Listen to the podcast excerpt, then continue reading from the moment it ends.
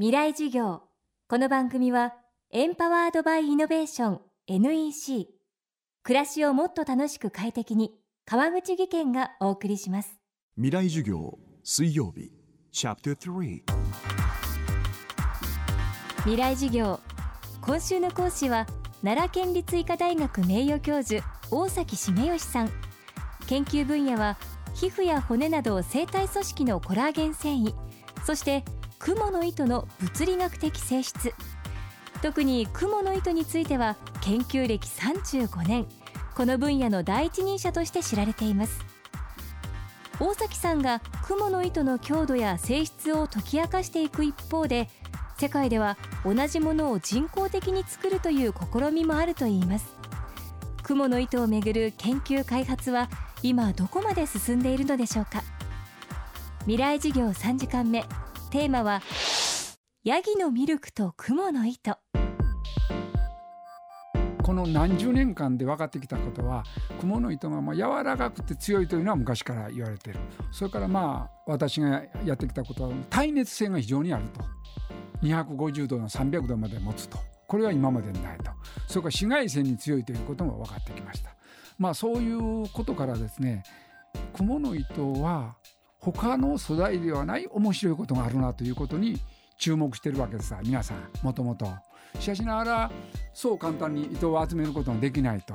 それで20世紀の本当の後半ですけども DNA の中の遺伝子の塩基配列ということに皆さんが注目しかけたわけです。それでそういう世の中の発展とともに蜘の糸を大量生産するのに蜘の糸の遺伝子を他に入れてそれで量産できるのはいいじゃないかというふうな動きになってきたわけです。それで一つはですね非常にセンセーショナルなことが起こったのは2002年にカナダのベンチャーとアメリカの陸軍が一緒になってヤギのミルクから蜘蛛の糸を作るとことに成功したわけです。これはもうすごいなと。蜘の糸を出す遺伝子をヤギの DNA にそこに入れるんですよ。するとヤギも蜘の糸を出すんですわそこに。それがね2002年にその世界をほんまに驚かしたというのはねそのサイエンス、まあ、ネイチャーサイエンスって有名な雑誌がありますそこのサイエンスにも掲載されました。それの頃からですね世の中もあちこちですね例えばバクテリアから作るやないかとそれから蚕の糸に入れてやるやないかともういろいろとそれじゃがいもからですね作るやないかともういっぱいいろいろとね研究がされてきました。いずれにしろ皆さんの目標というのはある程度大量にできないかなと。面白い性質であれば大量にできないかなというのに焦点を当ててね作られています。それでですね皆さんそれぞれのいい線までそれぞれ行ってます。ただ今の大きな課題は雲の糸は非常に分子の長さというものが非常に長いんですよ。しかしながら今までそのカナダのベンチャーも入れて他のさまざまなベンチャー企業も入れて今できたできたと言うてますけど現実は長い分子量のやつができないで結局弱いんですね。だから雲のだからね今の一番大きな課題は雲というのは一番の特徴は何だったんかというとこに行けば柔らかくて強いんですよ。だから柔らかいもんであればどこにもあるんですわ。だからその両方と性質を持ったやつが雲の特徴なんでそこを性質を持つような雲の糸をぜひ作ってほしいというわけですね。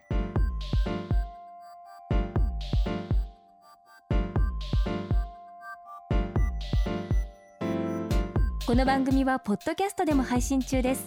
バックナンバーもまとめて聞くことができます。アクセスは東京 FM のトップページからどうぞ。未来授業明日も大崎茂義さんの講義をお送りします。